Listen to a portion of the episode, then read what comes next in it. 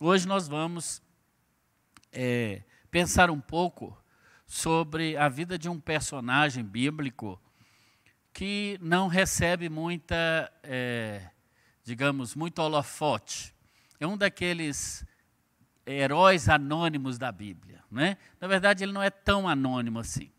E nós vamos falar sobre a vida de Barnabé.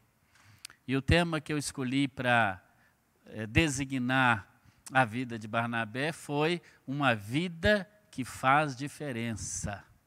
Uma vida que faz diferença. Está baseado no livro de Atos, principalmente nos versículos 36 e 37, mas fica com a sua Bíblia aberta aí. Se você não está com a sua Bíblia, pede alguém para buscar rapidinho acesse do seu celular, não é? E é importante que você acompanhe o estudo lendo a sua Bíblia, porque é um estudo bíblico. Senão, é, você não vai poder nem fazer perguntas. Se você quiser também encaminhar uma pergunta sobre o texto, fique à vontade.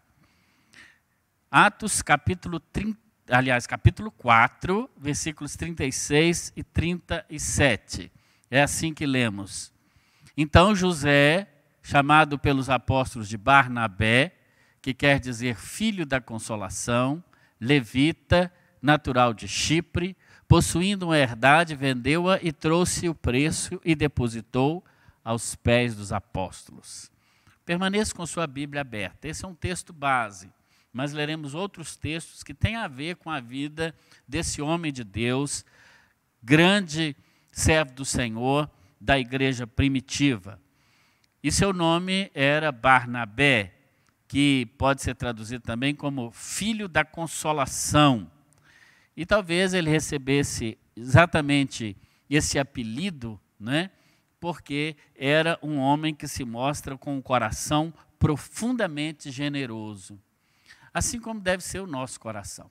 Nesses estudos no livro de Atos, nós sempre temos chamado a atenção da igreja para vivermos e sermos uma igreja o quão mais próxima possível do Novo Testamento. Não apenas da doutrina do Novo Testamento, porque cremos ser assim as nossas igrejas, igrejas que realmente não temos nenhum medo de nenhum texto bíblico. Mas, para além disso, nós queremos ter também o modo de vida daqueles primeiros cristãos. Ou seja, termos uma doutrina bíblica, uma teologia bíblica, mas também o que nós chamamos de uma eclesiologia bíblica, ou seja, sermos igreja como a igreja primitiva era. Lógico, com as qualidades daquela igreja. Por isso nós temos aprendido já, já estamos no capítulo 10, na verdade, de Atos, né? mas como hoje nos propusemos a estudar a vida de um personagem bíblico, então vamos ver o que a Bíblia fala dele aqui, especialmente no livro de Atos, não é? Mas também temos referência em outras escrituras também. Barnabé nos traz muitas lições. Ele era um membro, né, daquela igreja ali de Jerusalém, e daquele momento em que ficou estipulado que os crentes de Jerusalém deveriam ou viveriam uma vida comunitária, uma vida realmente é, onde ninguém teria falta de absolutamente nada, onde ninguém seria dono daquilo que era seu, mas que cada um iria repartir. É, eles fizeram então alguma coisa parecida, assim como uma cooperativa, né? onde um não teria de mais, outro não teria de menos. É verdade que parece que durante o período apostólico essa ideia não deu certo. Não é? Sempre o coração humano nunca vai aceitar um tipo de cooperação onde ele tem que dar alguma coisa, onde ele tem que repartir. Nós sempre achamos que conseguimos as coisas pelo nosso mérito e dificilmente temos um coração generoso para repartir uns com os outros. Parece que esse entre aspas, né, comunismo cristão da, do primeiro século, não deu certo, a ponto de, por exemplo, Paulo, mais adiante, escrevendo à igreja de Corinto, que era fora da Judéia, na Ásia Menor, ele pede, inclusive, aos cristãos é, que enviasse ofertas para os crentes de Jerusalém e da Judéia. Então, se eles precisavam de ofertas, é porque esse comunismo, esse socialismo realmente não deu certo. Mas o foco não deve ser esse. O nosso foco deve estar em que, ainda que essa distribuição igualitária de, eh, dos rendimentos, dos bens, das posses, não dá certo, e tem se constatado no mundo que não tem dado, não é?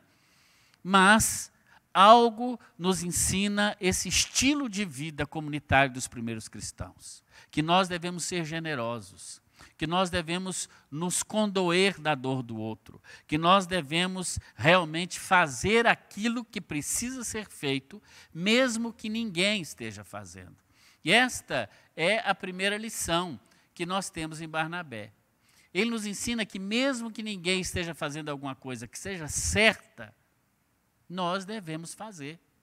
No capítulo 4, por exemplo, no versículo 37, que foi exatamente um dos versículos que lemos, diz que ele vendeu, não é? Ele vendeu uma sua propriedade, um campo, e trouxe o dinheiro e colocou aos pés dos apóstolos. Era assim é, naquela comunidade, as pessoas traziam o dinheiro, certamente num ato de culto, né? Porque também o fato de nós ofertarmos, o fato de nós oferecermos a nossa oferta, isso é também ato de culto. Por isso que agora há pouco o pastor Alessandro falou sobre a importância das contribuições e orou, inclusive, consagrando as ofertas que os, os crentes ainda vão entregar na verdade, hoje é dia primeiro ainda, a maioria de nós, assalariados, vamos receber ainda até o quinto dia útil, não é esse? E, então, mas já está consagrado. Veja que ele já orou aqui consagrando a sua oferta ao Senhor, o seu dízimo ao Senhor, aquilo que você vai entregar como as primícias, que é isso que a Bíblia nos ensina. Então, mesmo o Novo Testamento nos dá esse ensinamento de que nós precisamos ser generosos com a obra do Senhor. E parece que as pessoas não faziam isso naquele início. Mas Barnabé, ele fez. Ele vendeu um campo, talvez um terreno, um lote, uma chácara, enfim, uma propriedade rural, mas ele vendeu, trouxe o dinheiro e colocou aos pés dos apóstolos. E olhe que naquela época, naquele contexto, era tudo, trazia-se tudo. Como eu já disse, não deu certo essa ideia. Por isso, hoje, o aconselhamento que nós damos, mesmo às igrejas cristãs, é que as ofertas e contribuições, e entre elas inclusive o dízimo, não são obrigatórias. Não. O Novo Testamento ele traz claro o apóstolo Paulo dizendo: cada um contribua segundo propôs no seu coração.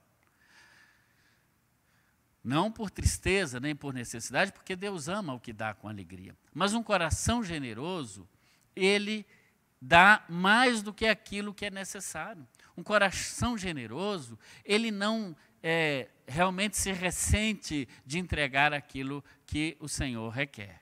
Nós cristãos podemos e devemos continuar ensinando sobre o dízimo, sim. O dízimo é bíblico e é do Novo Testamento. O que muda é que deixa de ser uma obrigatoriedade para ser algo do coração generoso de que alguém que coloca no seu coração, estipula devolver ao Senhor aquela parte que lhe pertence.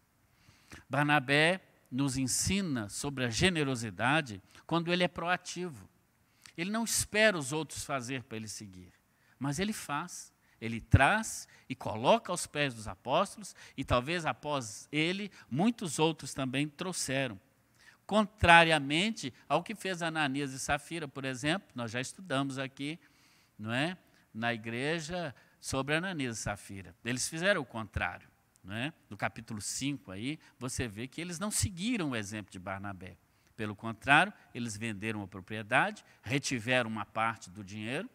Barna, é, Ananias foi e levou aquela parte, mas Pedro é, tendo a revelação do Espírito Santo, ele diz: Foi portanto que você vendeu? Ele falou: Foi, foi portanto.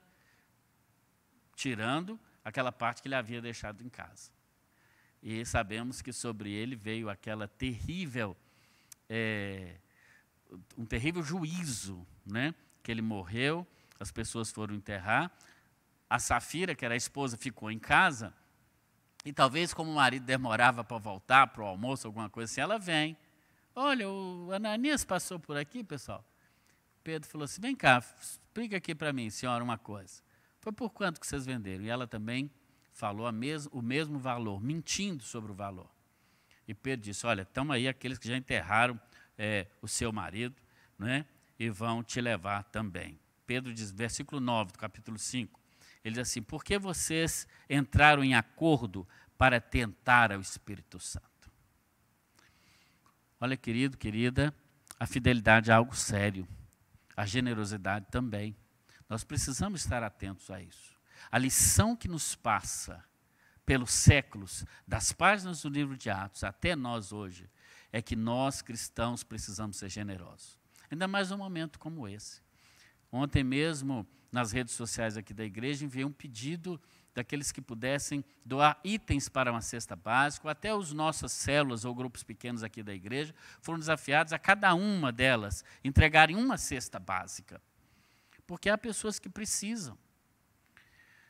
Nós queremos, inclusive, entregar essas cestas para irmãos daqui da igreja, ou irmãos nossos, ou pessoas que nós sabemos que, se não trabalharem, não têm o dinheiro para trazer para casa no final do dia.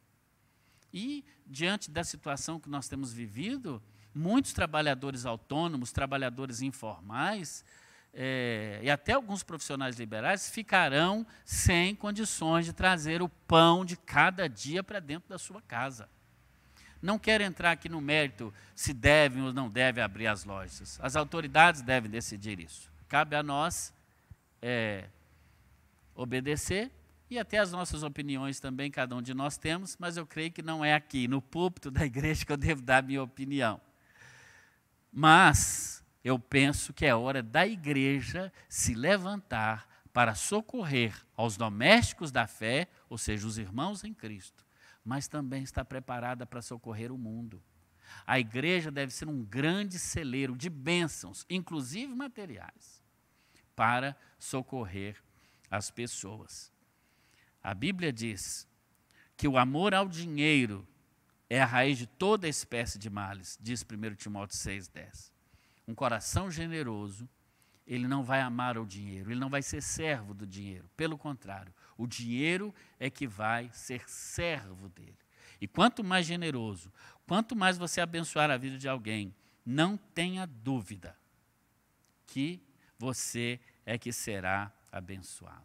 Eu imagino toda aquela multidão de pessoas reunidas ali, e Barnabé pega todo aquele bolo de dinheiro que ele vendeu à sua herdade e traz e coloca aos pés dos apóstolos. Imagina os outros perguntando: mas o que, é que Barnabé está fazendo? O que é aquilo? Mas daqui a pouco vem outro lá e faz a mesma coisa, vem outro, faz a mesma coisa, vem outro, faz a mesma coisa. Ele dá o exemplo de generosidade, mesmo quando ninguém fazia nada disso. Há uma segunda lição que nós podemos aprender com Barnabé é que além de ter puxado a fila da generosidade, além de ter puxado a fila daqueles que são fiéis ao Senhor, daqueles que se entregam ao Senhor, daqueles que dão o que têm ao Senhor, ele mostra generosidade também não apenas nos bens materiais, mas ele mostra uma generosidade da alma. E aí, se nós formos, por exemplo, para o capítulo 9 de Atos, passe algumas páginas da sua Bíblia, duas ou três, né? No meu caso aqui foram quatro. Na verdade, vão ser cinco, porque é o versículo 16. Vai para Atos 9, versículo 16, não, na verdade é o 26, falando sobre Saulo. Quando Saulo se converteu, no capítulo 9 de Atos, nós já estudamos aqui também a conversão de Saulo, incrível a conversão de Saulo. Mas, o que aconteceu com Saulo, que depois se tornou Paulo? Ele se converteu, mas quando ele chegava no meio da comunidade dos cristãos, ele era um pouco é, é, deixado de lado. Os cristãos sabiam quem havia sido Saulo e por isso não é, corriam risco, né? Vai que ele estava fingindo, ele tinha sido perseguidor dos cristãos. Vai que ele estava sentado ali fingindo, né? Dando uma de bobo para poder prender os cristãos e saber onde eles estavam reunidos, porque tudo indica que aquelas reuniões também eram reuniões é, escondidas, subterrâneas, né, no sentido de ser, é, não debaixo da terra, mas no sentido de ser escondida, algo que as pessoas não pudessem ver. Mas no versículo 26 e 27, a Bíblia diz que quando ninguém queria chegar perto do apóstolo Paulo, quem chegou? Barnabé. Veja o que diz. Mas Barnabé, verso 27, tomando-o consigo, levou-o aos apóstolos e contou-lhes como Saulo tinha visto o Senhor no caminho e que o Senhor tinha falado com ele. E também contou como em Damasco tinha pregado ousadamente o nome de Jesus. Ah, que bênção! Que bênção é contar com pessoas assim. Pessoas que são generosas e entregam-se de corpo e alma à, à, à, obra do Senhor. Pessoas que não apenas ofertam seus bens, mas ela oferta daquilo que ela tem de melhor dentro da sua alma. Ele era uma pessoa generosa com os outros. Paulo não era é, bem visto no meio cristão, mas Barnabé diz: Eu vou pagar esse preço. Eu vou pegar esse que ninguém está querendo, vou trazer para perto de mim e vou discipulá-lo, vou passar tempo com ele. Talvez alguns dissessem, mas Barnabé, você está doido? Você sabe quem é esse cara? Talvez alguns fizessem como aquele outro Ananias, dessa vez aquele que morava em Damasco, como nós já vimos no estudo, e discipulou o apóstolo Paulo, né? Quando o Senhor Jesus aparece para Ananias de Damasco, diz assim: Ananias, vai se encontrar com com, com, com, com Paulo, com Saulo. Ele se converteu e ele teve um sonho, sonhou que um homem chamado Ananias chegou perto dele e falou: Saulo, irmão Saulo, é, que o Senhor te abençoe, te cure, etc. O Ananias falou assim: O quê? Senhor, o senhor sabe mesmo quem é esse, esse Saulo? Está lá no capítulo 9. Né? o senhor sabe, olha aqui o, o, o capítulo 9, versículo 13. Senhor, de muitos tenho ouvido a respeito desse homem, quanto mal ele tem feito aos teus santos em Jerusalém. É como se ele dissesse: senhor tem certeza disso? O senhor tem informado quem é essa pessoa? Porque eu já estou sabendo. Parece que Ananias de Damasco, ele tinha ali uma rede, uma rede social, não necessariamente virtual, mas ele era informado uma, uma rádio irmão lá que chegou, a, ele já sabia que Paulo viria para pregar os cristãos. Veja como os cristãos primitivos eram bem informados. Mas mesmo assim ele foi. Mas Barnabé, para mim, faz um trabalho ainda mais excelente do que o de Ananias. Porque sem ter visão nenhuma, sem ter chamado nenhum, ele foi. Ele disse: Eu vou pagar o preço. Sem precisar aparecer anjo, sem precisar ter visão nenhuma de Deus, ele vai, abraça Saulo, que se tornou Paulo, e diz: Eu vou pagar o preço. É como nós temos necessidade de pessoas que invistam nos outros, que paguem o preço do discipulado, que caminhem com os outros, que peguem pelas mãos os novos crentes, eu vou caminhar com você. E muita gente fala assim: eu não vou discipular, eu, eu ouvi isso muito na minha vida. Pastor, eu não vou discipular porque eu não fui discipulado. Ora, a melhor maneira de ser discipulado é discipulando. Quando você estuda para ensinar alguém, você aprende. Quando você caminha com alguém, você ao mesmo tempo é discípulo e ao mesmo tempo você é discipulador. Ora você é discípulo, ora você é discipulador. Pague o preço pela vida de alguém, no nome de Jesus. Barnabé também nos ensina, queridos irmãos, que o Senhor, Ele tem um chamado para todos nós. Ele tem um desafio para todos nós. E você precisa aprender que você deve ser generoso com as pessoas, como Barnabé era. Mas também, uma coisa que você deve aprender é que, mesmo que ninguém aceite um desafio, você deve aceitar. E quando você aceitar, outros, baseados no seu exemplo, também aceitarão desafios. Eu me lembro da história interessante do sapateiro inglês William Carey. Era um mero sapateiro que é, ali em Londres, cortava, colava, pregava os sapatos, mas na sua sapataria ele tinha um grande mapa que ele mesmo havia desenhado, o um mapa do mundo. E ele olhava com paixão principalmente para uma área daquele mapa que estava sendo colonizado pela Inglaterra, a Índia. Ele olhava para o mapa e se apaixonava pela Índia. E um dia ele estava numa igreja, uma igreja batista, naquela época, as igrejas, a maioria das igrejas batistas eram chamadas de batistas particulares, porque criam que a salvação era apenas para um grupo especial de eleitos é, por Deus. E um dia então, quando o pastor estava pregando, o jovem sapateiro William Carey se levantou e disse: Pastor, nós precisamos orar e enviar pessoas para as Índias. Eles estão morrendo sem conhecer Jesus. E aquele pastor disse a Keire: Jovem, sente-se. Se Deus quiser salvar os indianos, Ele mesmo vai providenciar um meio.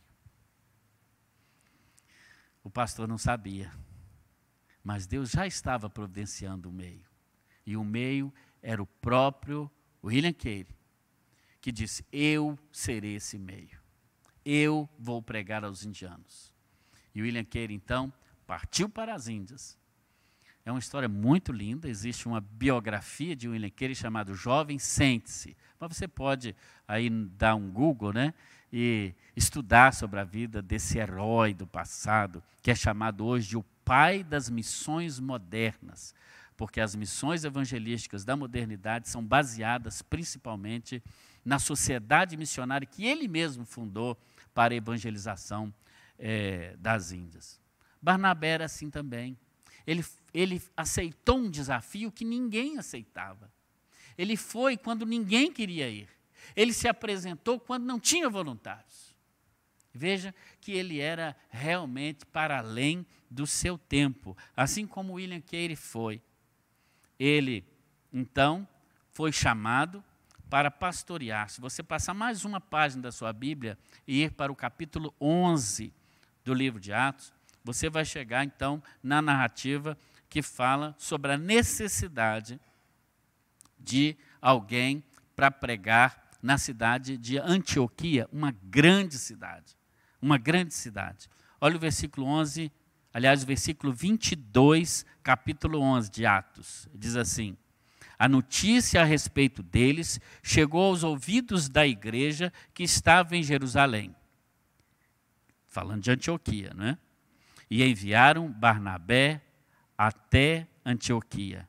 Quando ele chegou e viu a graça de Deus, ficou muito alegre e exortava a todos que, com firmeza de coração, permanecessem no Senhor, porque ele era um homem bom, cheio do Espírito Santo e de fé, e muita gente se uniu ao Senhor.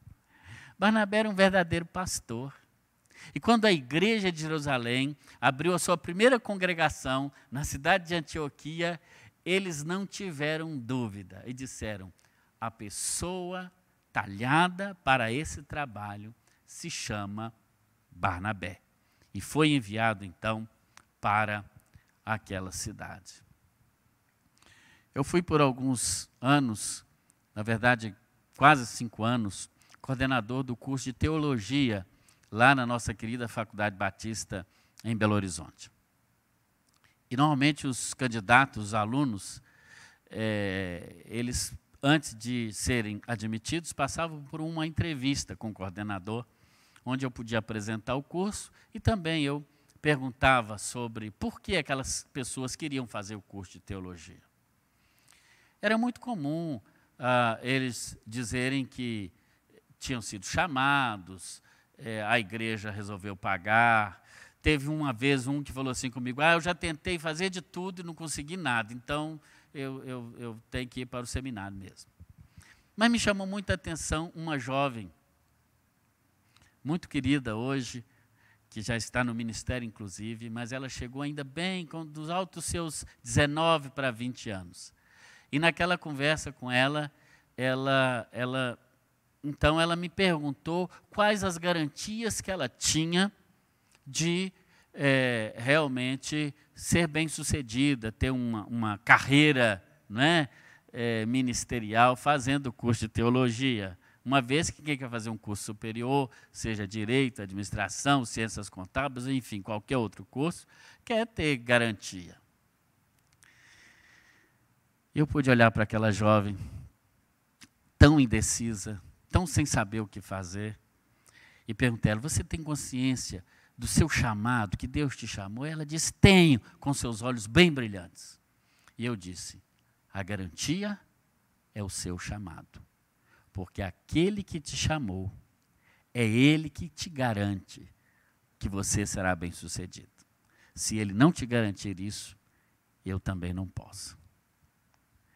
Que maravilha! A garantia é o chamado. Ela entendeu isso. Foi minha aluna, terminou os quatro anos do curso. Hoje, uma pessoa muito querida, está desenvolvendo a sua, a sua, o seu trabalho ministerial numa uma grande igreja em Belo Horizonte, também trabalha hoje no Colégio Batista, exatamente na capelania da escola. E eu sinto muita alegria quando eu vejo o progresso dela. O chamado é a garantia. E talvez Barnabé tivesse isso muito, muito firme no seu coração, porque ele, quando viu que Antioquia precisava de ajuda, ele foi. Ele foi. Ele abriu mão de tudo, ele já tinha aberto mão do seu, do seu dinheiro, que é o que podia, a que ele podia se aferrar. ele já tinha aberto mão da sua interioridade, indo a favor de Paulo. Não tinha nada mais a que se apegar. E ele foi.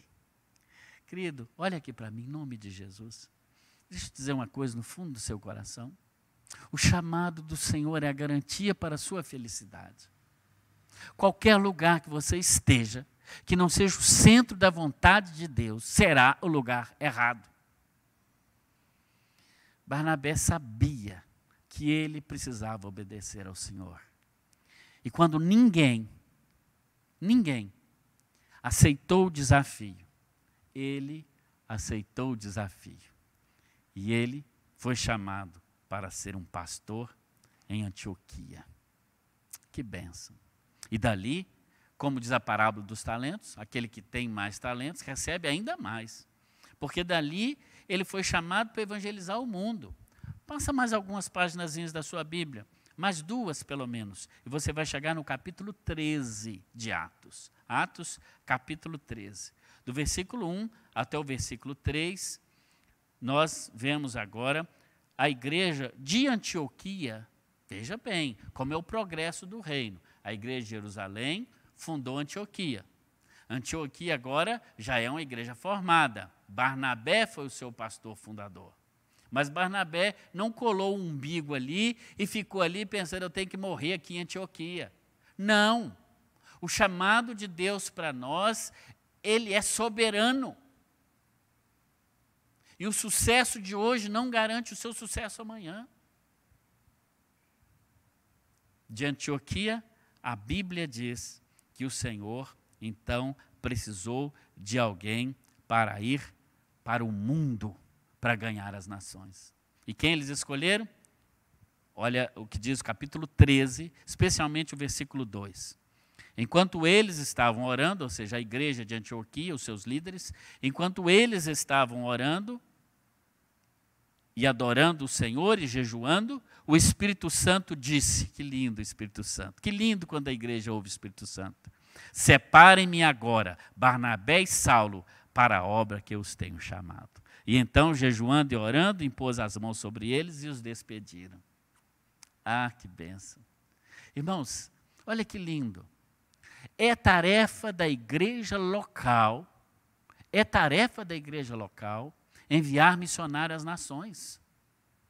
Nós batistas fazemos isso através das nossas juntas missionárias, junta de missões nacionais e junta de missões mundiais e também as convenções estaduais. Enviam missionários, mas esses missionários precisam ser sustentados com oração e também com as nossas ofertas. Nesse tempo, por exemplo, de com essa pandemia, uma das primeiras coisas que as pessoas vão cortar são a oferta missionária. Por isso precisamos orar para Deus sustentar os nossos missionários. Barnabé e Saulo então são separados. E aquele, aquele que entregou tudo que tinha, que abriu mão da sua, uh, dos seus bens, aquele que entregou de si mesmo a Saulo, um desconhecido, um perseguidor, inimigo do Evangelho. Aquele que não botou empecilho quando a igreja o chamou para ir para Antioquia. Esse que deu ouvido à voz do Espírito Santo quando o Senhor disse: Separa-me a Barnabé e a Saulo. Veja que quem separa alguém para ir para a missão é a igreja. Há pessoas que auto se intitulam ministros, apóstolos, missionários e dizem: Eu vou para tal cidade, eu vou para tal campo. E vão. E quando estão lá, começa a pedir oferta. Deus me enviou. Não é esse o padrão bíblico. O padrão bíblico está muito claro aqui. O Espírito Santo diz à igreja: separa Barnabé e Saulo. Quem que separa? A igreja. Portanto, um missionário que vai em qualquer missão, ele precisa ser enviado e não ele ir e depois buscar sustento. Isso não é bíblico. Barnabé então e Saulo vão, vão pelo mundo, vão pelo mundo. Ninguém aceitava o desafio de ir para o mundo. Eles foram. E vejam, agora, discipulador e discípulo, o discipulador nesse caso é Barnabé, ele era mais maduro espiritualmente do que Saulo, que se tornou Paulo. Pega agora o seu discípulo Paulo e vão na primeira viagem missionária. Nessa primeira viagem, diz a Bíblia que levaram também um camarada chamado João Marcos. João Marcos era sobrinho de Barnabé. E eles vão tranquilos, mas o capítulo 13 diz aí nos versículos 13 até o versículo 15, que João Marcos, quando chegou mais ou menos no meio do caminho, está no versículo 13, Atos 13, 13. Diz assim o texto bíblico: João, porém, deixando-os, voltou para Jerusalém. Então, João Marcos, por algum motivo, ou ele não se sentiu chamado, ou ele se sentiu incapaz, alguma zebra deu, e ele disse: Eu vou voltar eu vou desistir. E ele voltou para Jerusalém e Barnabé e Paulo continuaram na sua trajetória missionária. Mas eis que eles foram, se você continuar lendo a história toda, você vai ver como eles vão implantando igrejas, né? passam por Icônio, Listra e, e etc. Né?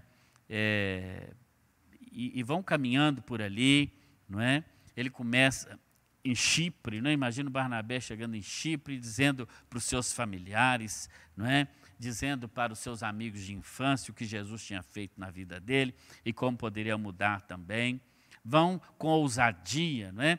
é no capítulo 13, 42 a 52, com ousadia, Barnabé e Saulo, eles pregam, não é? Num lugar chamado Antioquia da Pisídia, uma outra Antioquia, não é?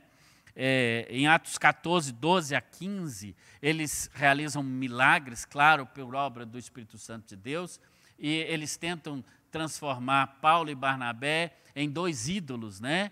E Barnabé é, é, não aceita aquela adoração, o humano diz: não, nós somos pessoas humanas, nós não aceitamos a adoração, mostra o caráter dele.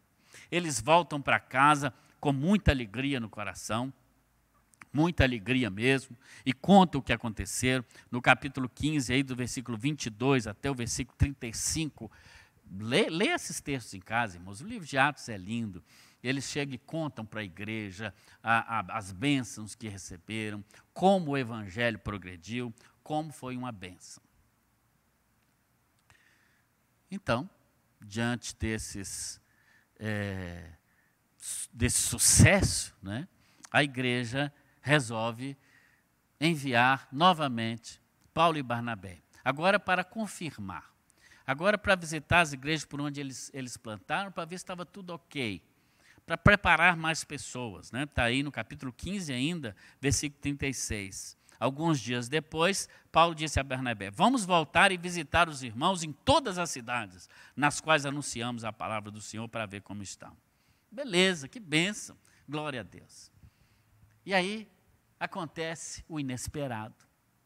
Porque Barnabé tinha o sobrinho João Marcos.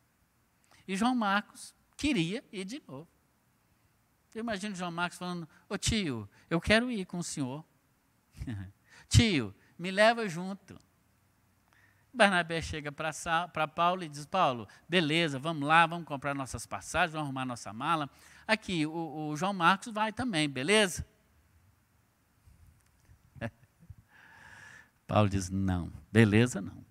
Ele não vai. Mas, mas Paulo é meu sobrinho. Como é que eu vou largar ele para trás? Como é que eu explico para a mãe dele, para meu irmão, meu irmão? Paulo diz: comigo ele não vai. Não, Paulo, mas você tem que ser mais. É, não, ele desistiu. E eu não conto com gente que desiste, não. Atrás de mim não vai. E a Bíblia diz, se você olhar no versículo é, de número 39 do capítulo 15, houve tal desavença entre eles que vieram a separar-se. Barnabé levou consigo João Marcos, navegou para Chipre. Mas Paulo, tendo escolhido Silas, partiu, encomendando, encomendado pelos irmãos a graça do Senhor. Que coisa, né? Às vezes na obra cristã acontece coisas que a gente nem imagina.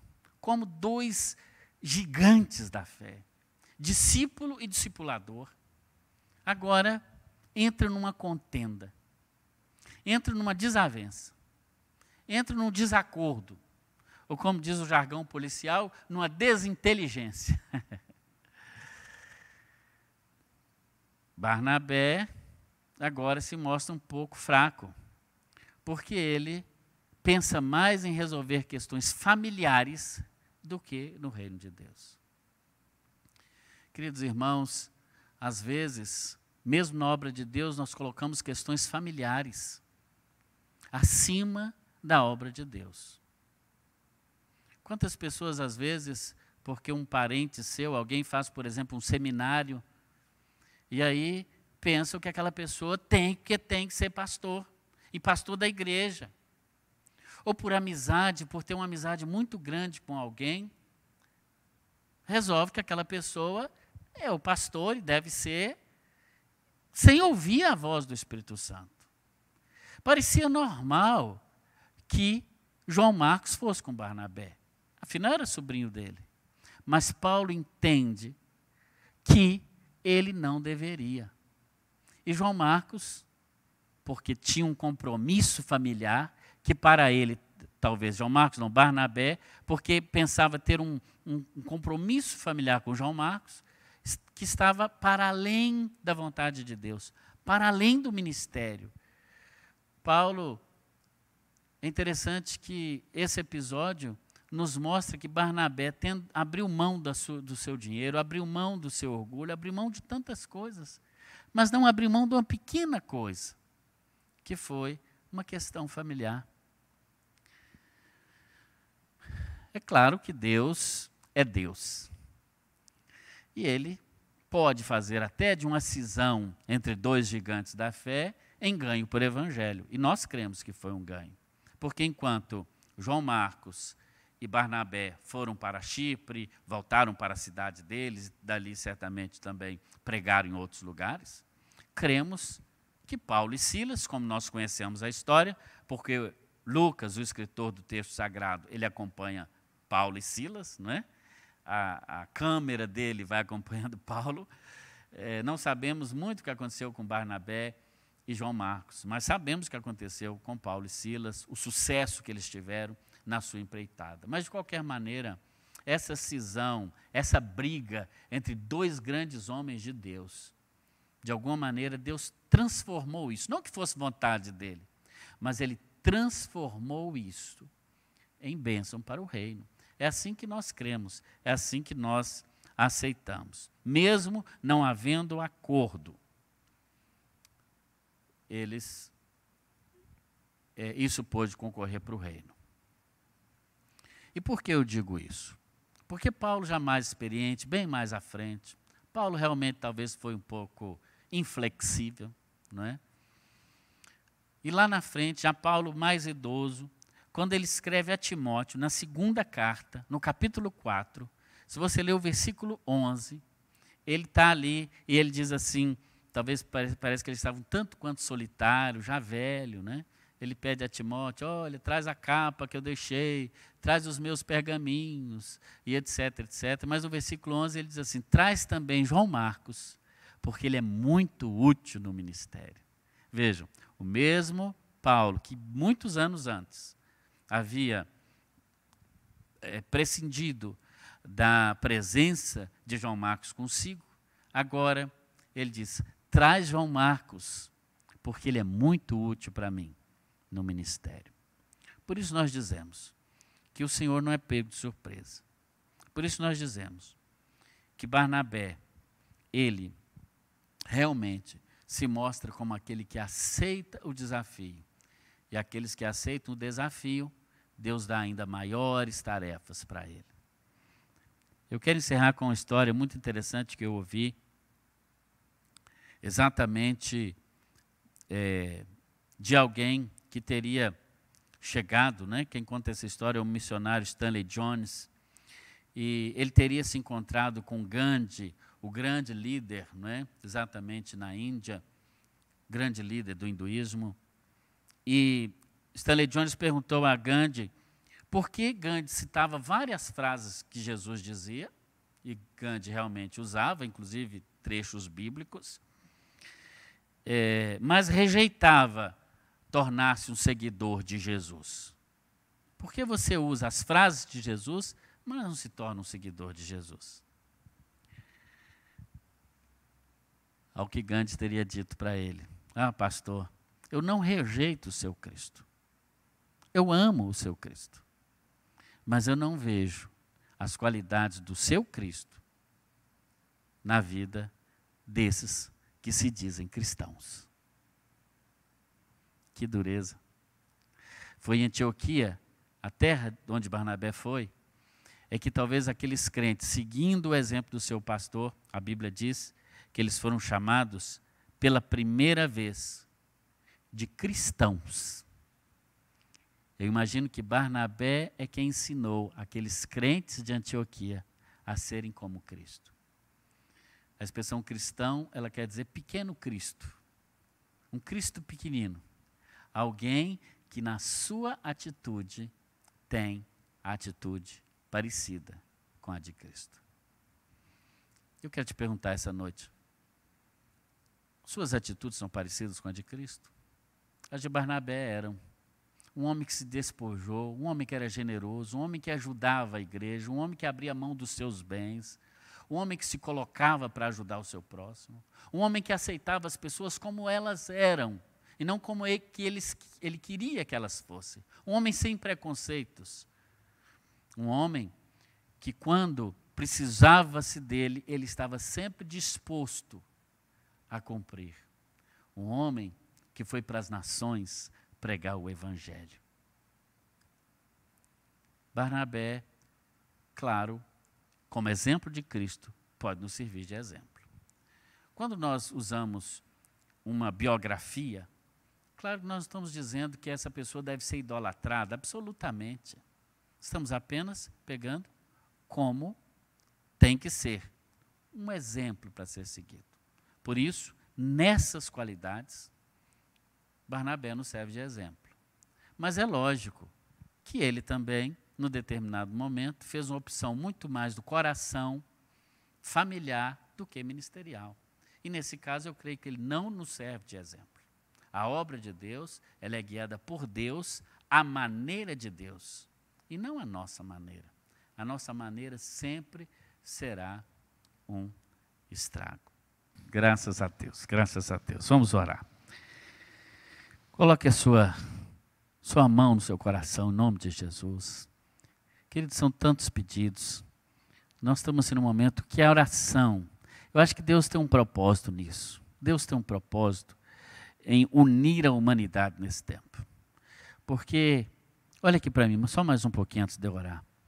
Olha, querido, eram tantas coisas. Pensa aí com você agora. O que, que era algo que você não podia deixar para depois e você teve que deixar? Tanta coisa. Tem gente formando, o Elcio está formando, não é isso? Mas está sem aula, né?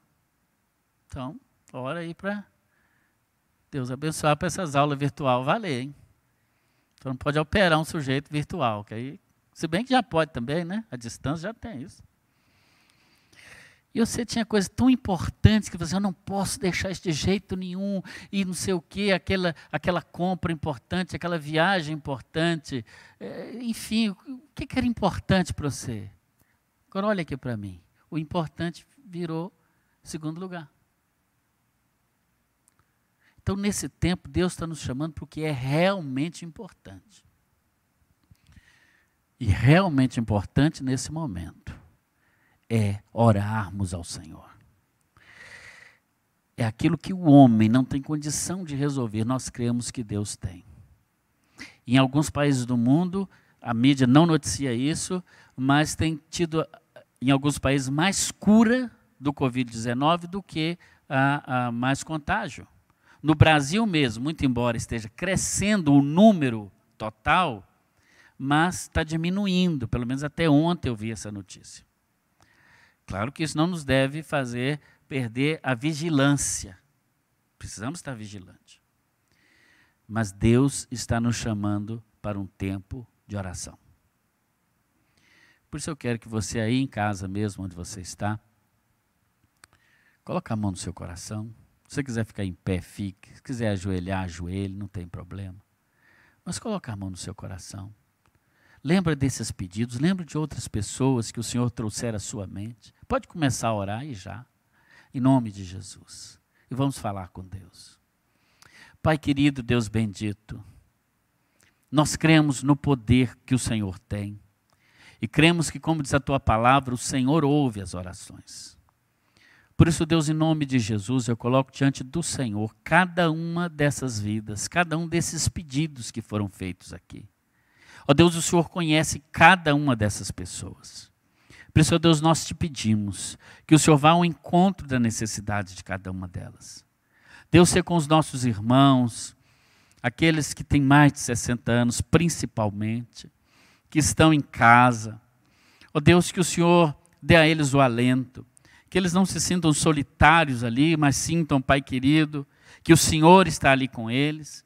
Bem como, ó Deus, também que nós estamos ali certamente com as nossas intenções, com o nosso coração, que o nosso amor não diminuiu, muito pelo contrário, esse tempo de distanciamento social tem feito a Deus, uh, cada um de nós, sentir, Pai querido, a necessidade de estar juntos. Ó oh, Pai, como, como nós ansiamos aquele momento em que podermos voltar a nos encontrar como igreja, Senhor, celebrarmos a ceia do Senhor juntos, participarmos com alegria da escola dominical, do café com Jesus, de tantas outras coisas que o Senhor nos dá alegria de estarmos juntos.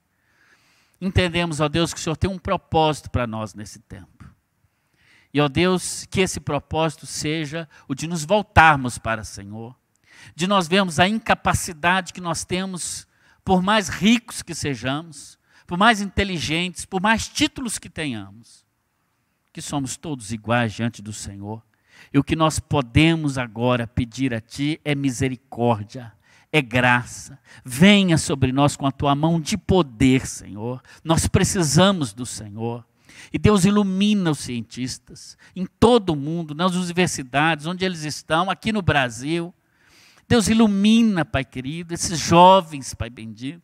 Usa os teus servos, Pai querido, que estão no meio científico, Pai querido, para que também eles sejam iluminados pelo teu Santo Espírito e façam ali uma, uma, uma pesquisa, e façam ali também, Pai querido, ah, uma, uma pesquisa do que pode acontecer, Pai querido, um experimento, Senhor, que possa dar certo, Pai. E que, ó Deus, o nome de Jesus, o Senhor também nos use. Faz-nos generosos, ó Pai, nesse tempo. Quantas pessoas que estão passando e vão passar necessidades, dificuldades, mesmo, diante, mesmo dentro do teu povo. Deus nos faça generosos, ó Pai, no tempo em que os ímpios estão sendo generosos, grandes artistas, jogadores de futebol, abrindo mão de suas riquezas materiais. Pai, usa também aqueles a quem o Senhor tem dado condições para que seja bênção, que não ajuntem só para si, mas que abençoem aqueles menos favorecidos. Pai, ser com a tua igreja, Senhor, que nesse momento está separada. Deus, que entendamos que igreja não é prédio, que igreja não são grandes reuniões, não, Senhor. Que igreja não são números mirabolantes de membros, milhares de membros na igreja. Deus, que nós aprendamos que igreja é gente que gosta de gente, que igrejas são ovelhas que têm pastor, que igrejas são pastores que têm ovelhas.